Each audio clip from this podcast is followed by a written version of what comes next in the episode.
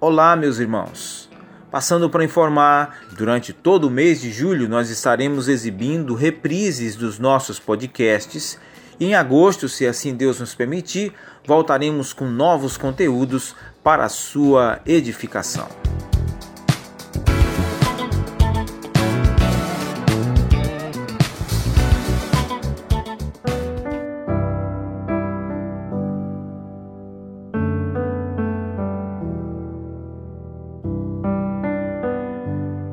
Graça e paz, meus irmãos.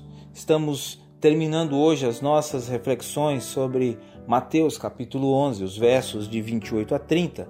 Hoje, precisamente, os versículos 29 e 30, onde temos a mais gloriosa e especial de todas as companhias, de todas as parcerias. Quando Jesus diz: Tomai sobre vós o meu jugo e aprendei de mim, porque sou manso e humilde de coração e achareis descanso para a vossa alma, porque o meu jugo é suave e o meu fardo é leve. Nós vamos ver aqui algumas verdades muito importantes, onde Jesus nos chama para uma vida de propósito. O jugo aqui fala sobre um instrumento de trabalho. Nós somos chamados ao trabalho e não à ociosidade. Nós somos chamados à ação e não à contemplação. Nós somos chamados ao engajamento e não ao isolamento. O jugo mais conhecido é o jugo duplo. Para você que conhece as coisas do campo, né, dos animais, muitas vezes são dois animais que trabalham sob a mesma canga. No jugo duplo, os dois animais se colocam lado a lado para trabalharem juntos. Um ajuda o outro a puxar a carga e trabalhar. O desafio é trabalhar ao lado de Jesus, em parceria com Ele. Jesus está conosco. Ele nos ajuda a levar o fardo. Ele não nos promete a ausência de luta, mas nos promete companhia. Ele nos promete ajuda. Ele nos promete a sua parceria. O jugo também sugere alívio considerável do trabalho. O jugo de Jesus, de igual forma, facilita o trabalho uma vez que ele mesmo nos capacita a fazer a sua obra. O Espírito Santo, ele vai nos assistir em nossa fraqueza, o que Paulo vai dizer no capítulo 8 de Romanos. O jugo ainda ele vai proporcionar um direcionamento seguro para o alvo. Quantos saltos para o lado um animal não daria enquanto enquanto os desvios não entraria, se não fosse dirigido sempre de novo pelo jugo e por aquele que dirige o jugo para o rumo certo. Jugo também remete à submissão. O homem sempre será escravo. Ou você está debaixo do jugo de Cristo, como servo de Cristo, ou estará debaixo do jugo do pecado. O jugo do pecado ele escraviza. O jugo de Cristo liberta. O jugo do pecado ele mata. O jugo de Cristo dá vida. Outra coisa importante é que Jesus nos chama para uma vida de discipulado. Quando nós dizemos sim ao convite dele e gozamos de suas promessas, somos chamados para essa vida de discipulado, de aprendizado com Jesus. Ele diz: E aprendei de mim, porque sou manso e humilde de coração.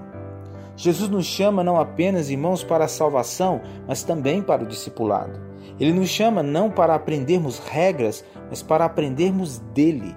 Seus mandamentos não são como as regras opressoras do legalismo, seus mandamentos são deleitosos. Seus caminhos são retos, sua palavra é melhor do que o ouro e mais deliciosa do que o mel. O caminho da vida que Jesus deseja que os seus discípulos sigam é a sua própria vida. O nosso guia de conduta não é mais um amontoado de regras que pesa sobre nós como uma pesada carga, mas o exemplo de Cristo. Aprendei de mim. É a instrução que ele dá. E ser aluno de Jesus é ter um professor muito gentil e inclinado à mansidão, à humildade, que nunca se impacienta com os que são lentos para aprender e jamais é intolerante com os que tropeçam. Jesus é manso e humilde. Ele não oprime, ele liberta. Ele não condena, ele perdoa. ele não esmaga, ele alivia. Ele restaura o caído, ele levanta o abatido, ele põe de pé o prostrado. Ele, é, ele reergueu Davi de seu adultério, ele levantou Pedro de sua negação, libertou Maria Madalena, deu salvação a Zaqueu, curou o cego de Jericó, deu um novo sentido de viver para a mulher samaritana. Ele pode fazer o mesmo com você. E em último lugar, Jesus, irmãos, nos garante que a vida com Ele é deleitosa e não uma caminhada cheia de opressão e gemidos. E achareis descanso para a vossa alma, porque o meu jugo é suave e o meu fardo é leve. A palavra grega para suave, que está aqui, significa adequado, bem adaptado. Na Palestina, os jugos dos bois eram feitos de madeira e levava-se o boi para tirar a medida, e então, sob medida, se fazia o jugo. O jugo precisa ser adequado, ou seja, precisa ajustar bem, estar sob medida. O jugo de Jesus se adapta bem.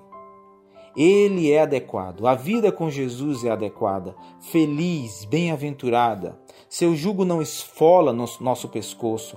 Jesus não oprime seus filhos. Robert Monse disse que o fardo de Jesus é leve porque não se trata de mera obediência e mandamentos externos, mas de lealdade a uma pessoa. Jesus mesmo disse: Se você me ama, você guarda os meus mandamentos. Quando recordamos o amor de Deus, quando sabemos que nossa carga consiste em amar a Deus e aos homens, a carga se converte em uma canção. Certamente Jesus não promete a seus discípulos uma vida de inatividade ou repouso, nem isenção de tristezas ou lutas, mas lhes assegura que se eles se mantiverem bem unidos a Ele, acharão alívio de esmagadores fardos como os da angústia arrasadora, do sentimento de frustração e futilidade e da desgraça de uma consciência carregada de pecados. O diabo oprime, mas Jesus liberta. O pecado cansa, mas a graça alivia. O mundo desencanta, mas Jesus salva. A vida sem Cristo é um arremedo de vida, mas a vida com Ele é o mais fascinante projeto de vida. Vinde, tomai, aprendei. Eis os imperativos da graça. Isso é o que eu desejo para você, essa é minha oração por cada um de vocês que tem ouvido essas reflexões nessa semana. Que a graça divina seja sobre sua vida.